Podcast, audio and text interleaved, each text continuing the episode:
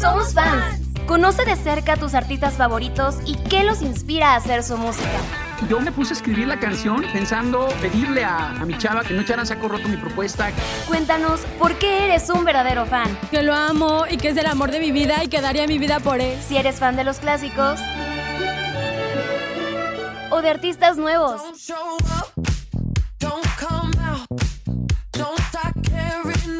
Comenzamos.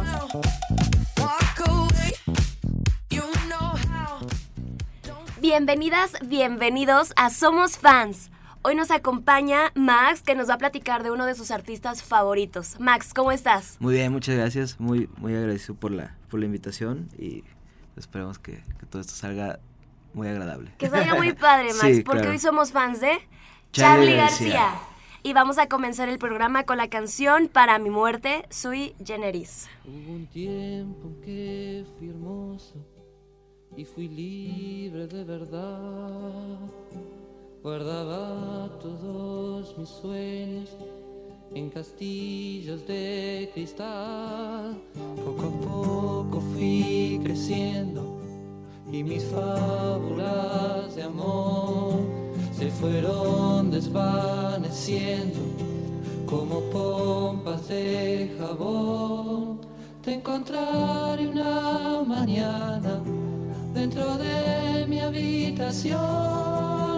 y prepararás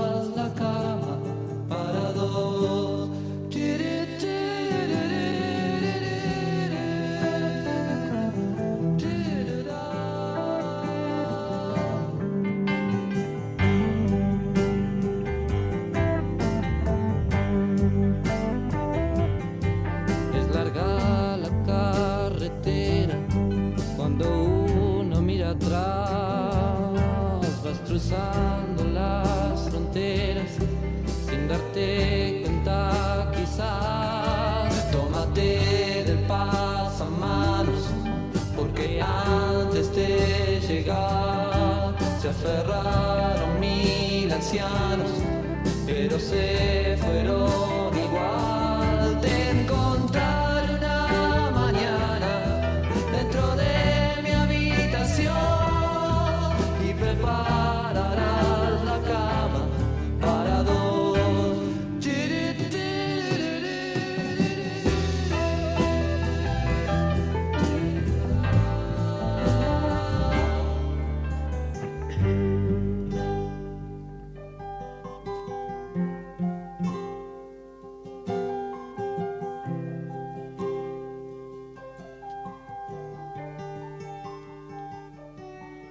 Quisiera saber tu nombre, tu lugar, tu dirección.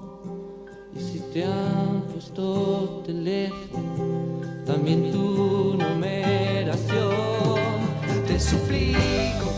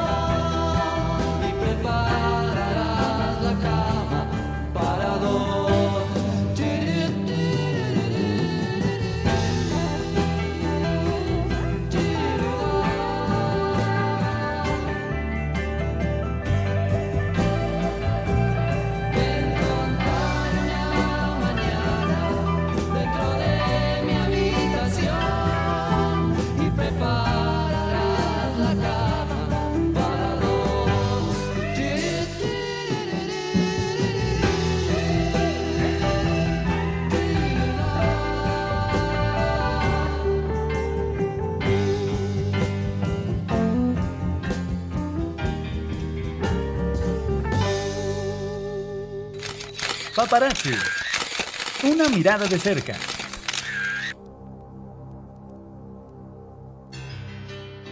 La canción que acabamos de escuchar de Canción para mi muerte, nos comentabas que es de, un de su primer grupo del que formó parte.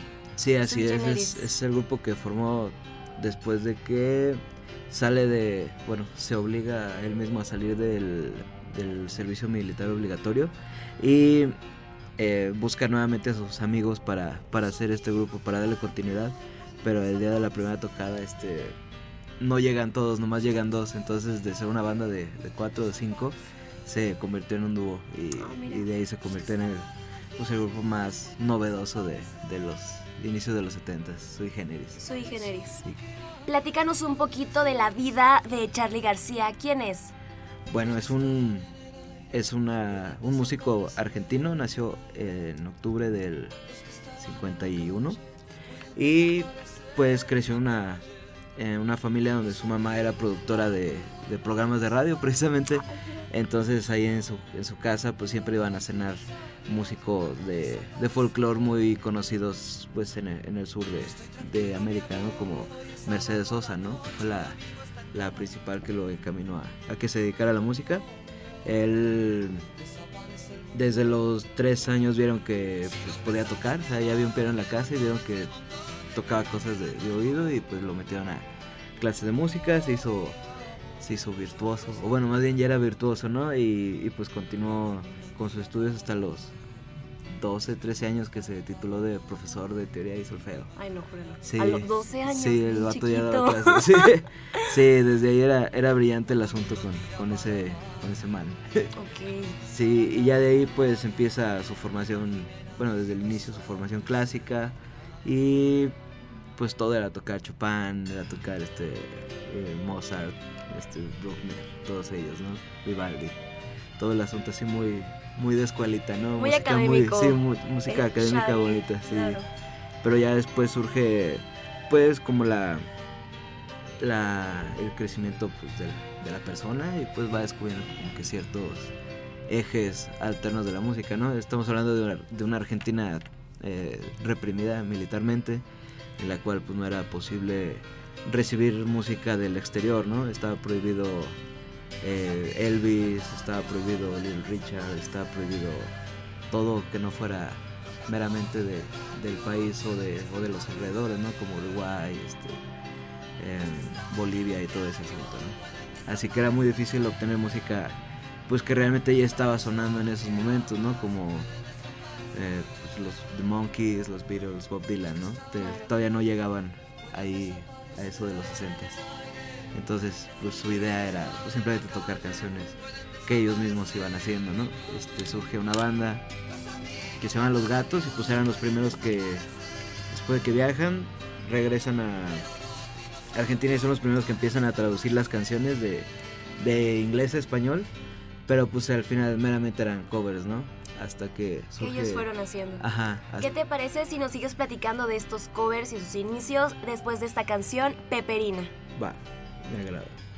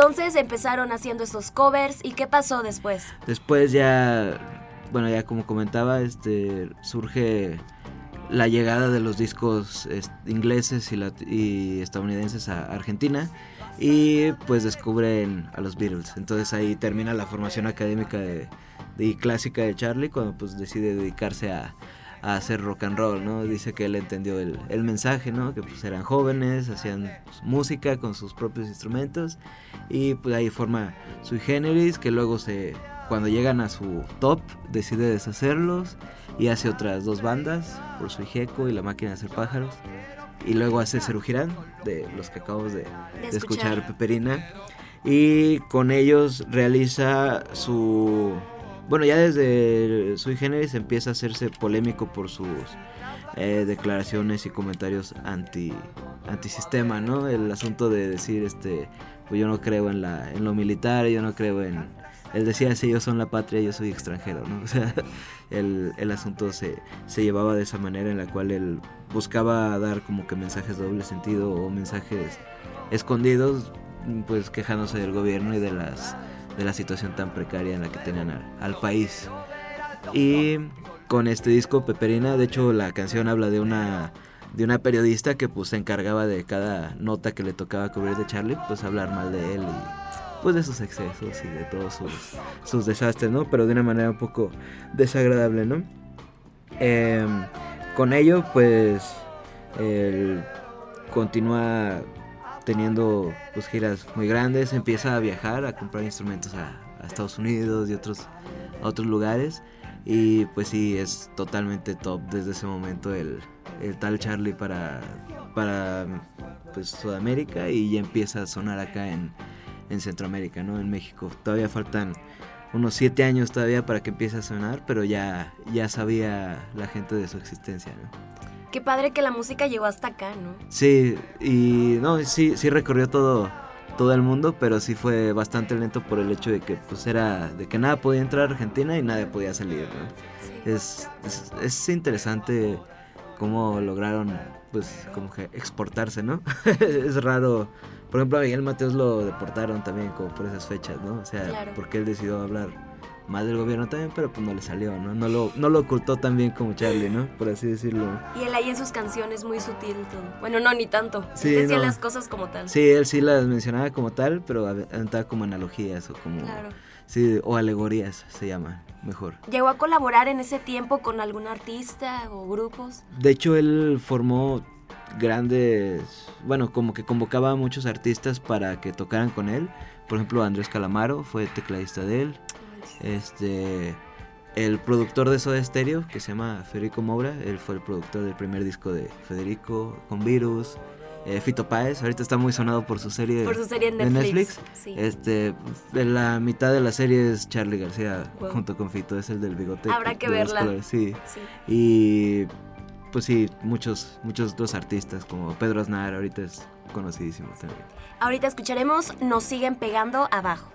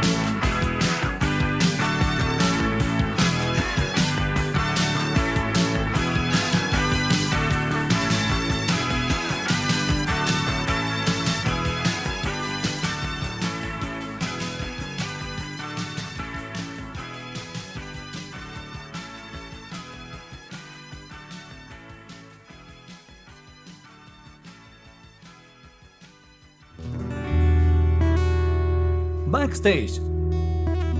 Detrás de la música.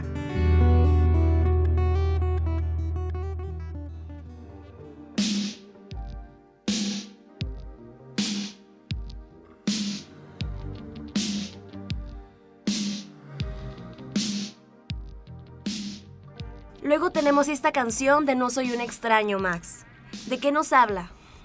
Bueno, esta canción es eh, habla de ya estamos en el en el año 83. Es el cuando viaja a Nueva York a comprarse sus, sus nuevos teclados, ¿no?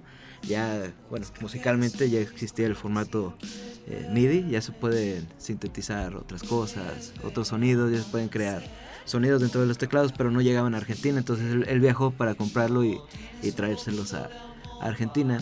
Y allá decide llegar e instalar un, pues un cuartito donde pueda grabar con 16 canales, ¿no? Y el- esa canción habla de su llegada al- a, la, a la gran ciudad, ¿no? Dice, acabo de llegar, no soy un extraño, ¿no? Porque él sentía que pues, su música podía hablar por él y pues es un idioma universal, ¿no? Entonces realmente tal vez no hablaba correctamente el, el idioma, el inglés, pero pues musicalmente podía entenderse con quien fuera, ¿no?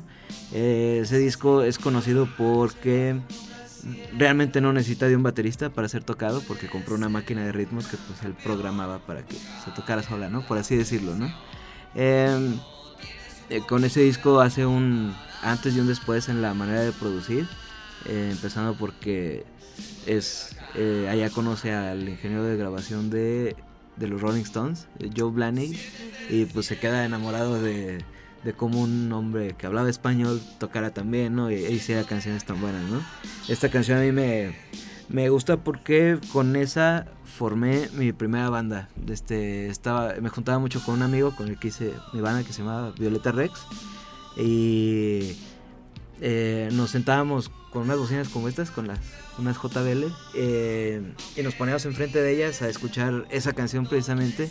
Y nos maravillaba el hecho de, de, de que parece como un ecosistema, ¿no? Toda la canción como tal. Y eran horas de reproducir el disco se llama Clicks Modernos, el disco eh, que del cual pertenece esta canción y eran horas de repetirlo y repetirlo y por eso es muy importante para mí porque con ese esa canción en específico dijimos vamos a hacer algo así y fue como empezamos a componer nuestras canciones en 2019 2019, ¿alguna canción en especial de las que tú hayas escrito que tenga ahí estas influencias de No soy un extraño? Eh, se llama Esto que siento de mi banda Violeta Rex. Esa es la única que canté yo. De, de hecho, nos acabamos de separar. Ay. Pero, Pero para que la pero escuchen, sí, ¿no? para que Por la ahí. escuchen, este, Esto que siento de Violeta Rex es la única que interpreto yo. Y está basadísima en Charlie, totalmente. Toda la manera de composición y todo fue de mi amigo Andrés Olmos y mía. Y surge a base de inspirarnos en Charlie, y en Fito y Calamaro y todos ellos. Pues qué padre Sí. que hayas creado esta canción y pues hay que escucharla Sí. para saber cómo se reflejan. Vamos con la canción No soy un extraño.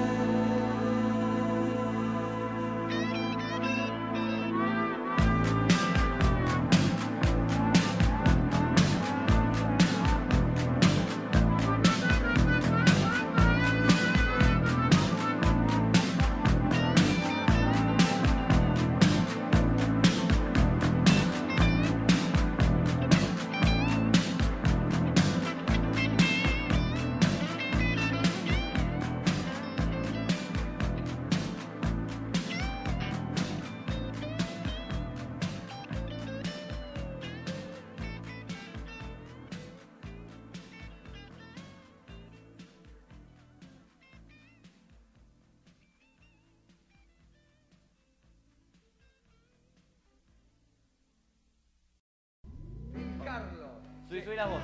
Nuestra.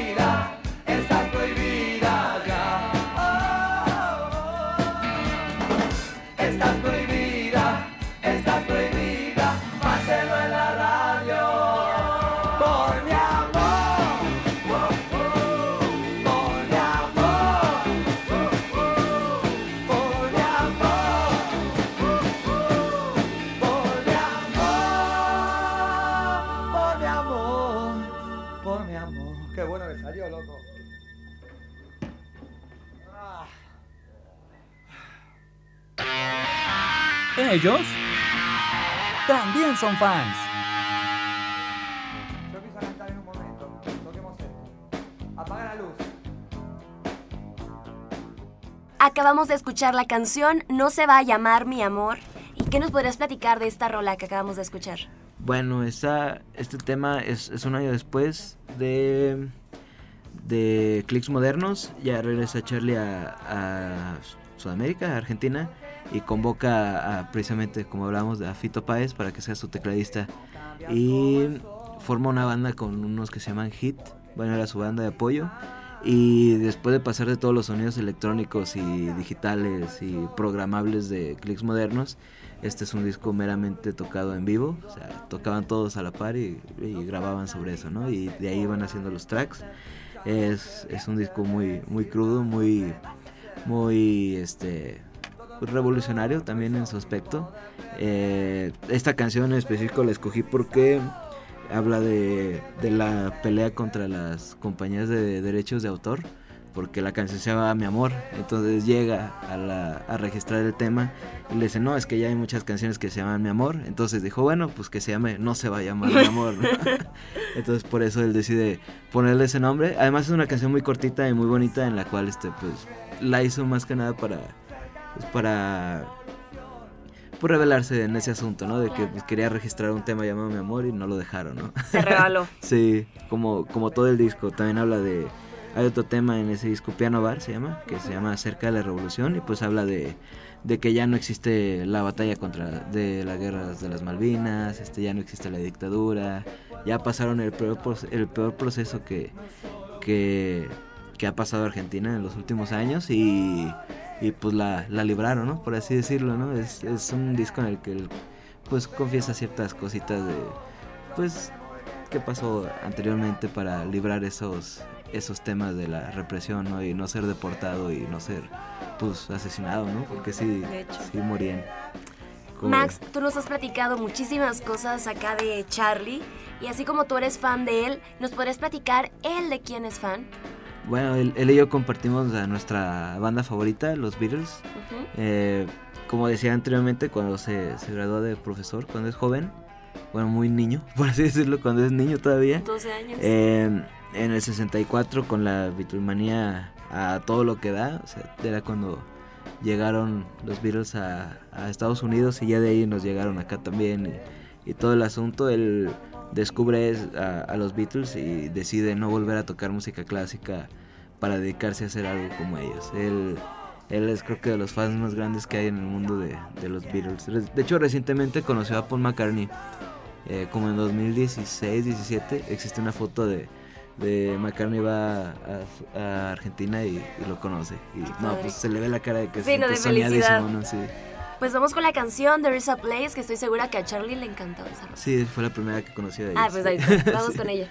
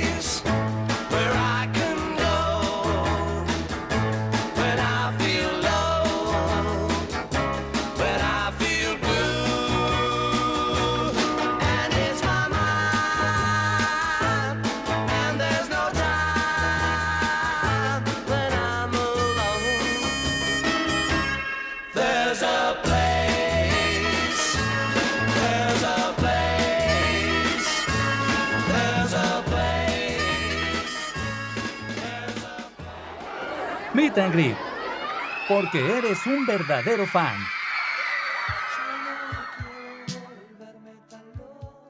Max, ahora sí. ahora sigue que nos platiques cómo conociste la música de Charlie García. Bueno, el primer acercamiento que tuve a Charlie fue como a los 5 o 6 años.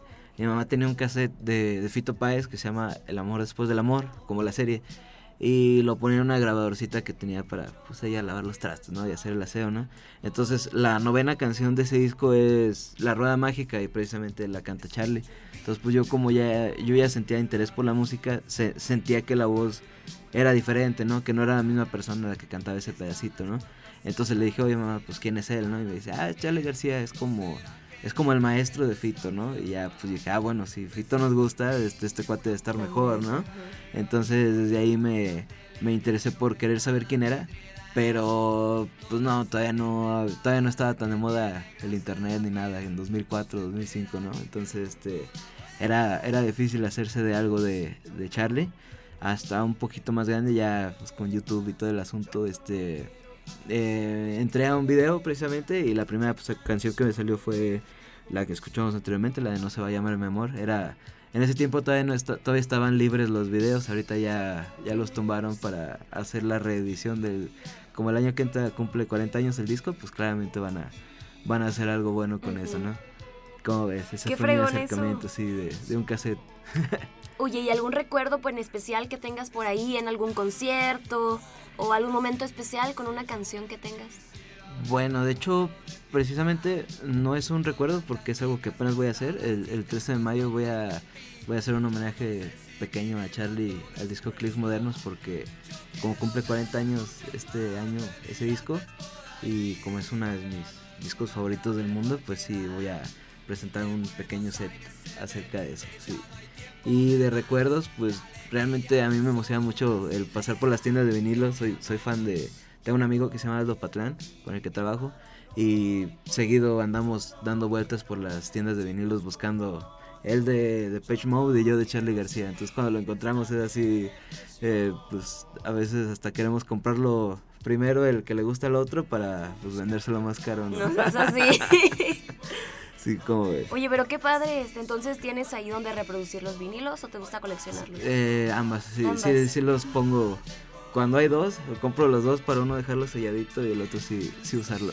¿Consideras que es una experiencia diferente el escucharlo así en vinilo a estar, no sé, con tus audífonos? Claro, definitivamente sí la, la fricción que genera pues, la aguja pasando por el, por el disco brinda como que más calidez al, al momento de escuchar la música, ¿no? Si de por sí la música es muy, muy repleta de emociones, pues al momento de escuchar una, un movimiento externo a la música, pero que lo, lo complementa bastante bien, pues sí, es mucho más bonito.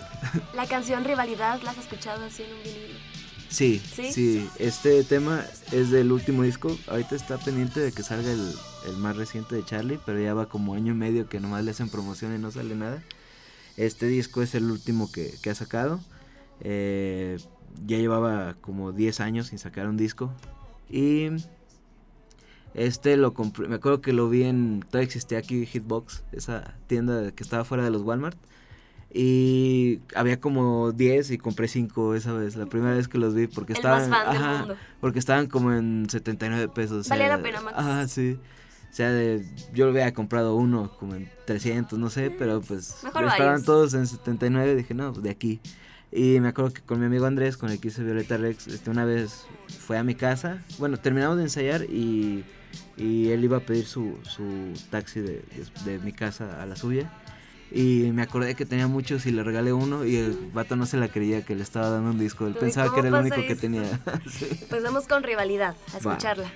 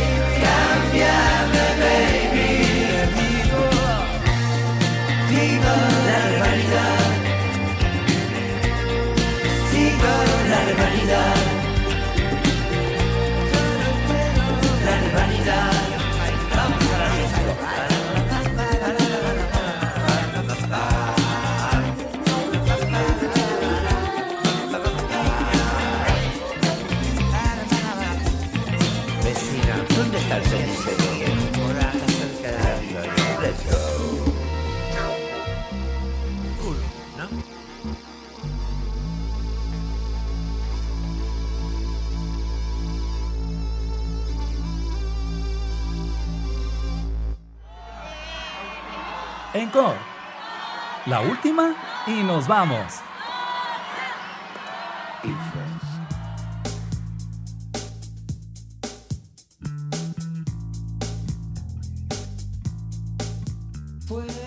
Max, ¿y ahorita qué está pasando con la vida de Charlie García? ¿En dónde anda? Bueno, ahorita acaba de presentar un disco en el que colaboró, que es un artista haciéndole homenajes, eh, pero instrumentales. Eh, se llama Petinato Place García y ahora está por salir su último disco que se va a llamar La Lógica del Escorpión. Tenía que salir en junio del año pasado, este, ya estaba programadísimo en todos lados, pero eh, como tiene dos covers de canciones que de las cuales todavía no obtiene las licencias, pues eso. Nuevamente los derechos de autores son los que nos, sí, nos atrasan. Y pues rival, eh, este disco que se llama Random es para mí muy importante porque pues es el primer disco que ya en mis cinco sentidos me ha tocado recibir que, que lance Charlie, ¿no? Porque te digo, el último que lanzó fue en 2010, pero pues yo tenía 10 años, ¿no? Todavía no podía ir yo a la tienda a comprarlo, ¿no? Y este sí ya me tocó, así que con mis propios medios y así yo me levanté y fui a comprarlo, ¿no? Por eso me gusta mucho. Además de que todo el disco está lleno de collage este, sonoros y, eh, audiovisuales, por así decirlo, porque usa muchos clips de películas. Es, es muy emocionante escuchar a, a Charlie. Si eres fan del cine, vas a encontrar todas las películas de culto dentro de sus canciones también. Nuestra Y- productora es muy fan del sí. cine. Y, y esta canción, amigos de ellos, es, es ya de las últimas del disco y habla de, pues, de la polémica que genera el hecho de que pues, ciertos, pues, ciertas creencias sigan manipulando a la gente, ¿no? Él habla de, de la gente que, no sé, de los como cristianos o mormones que pues siguen manipulando a la gente creyendo que si les pagas mucho dinero te van a salvar, ¿no? Sí, es de lo que se queja él en esa canción, los, los amigos de Dios. Y pues, como ustedes, amigos de Amigos de Dios. Dios y Max, muchísimas gracias por habernos acompañado el día de hoy aquí en el programa. Qué bonito que nos hayas platicado de tu artista favorito.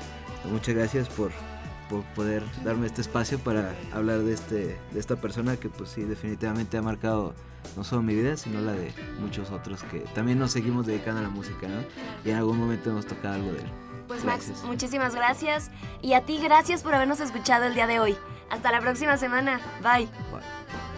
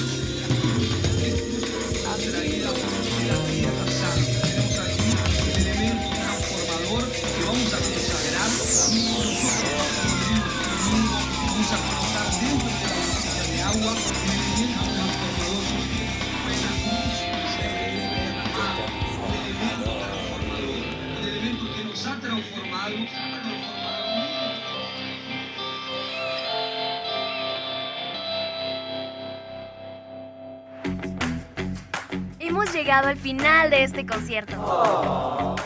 Acompáñanos la próxima semana.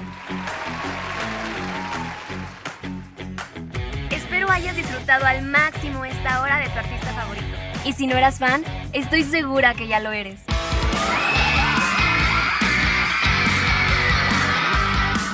Somos fans.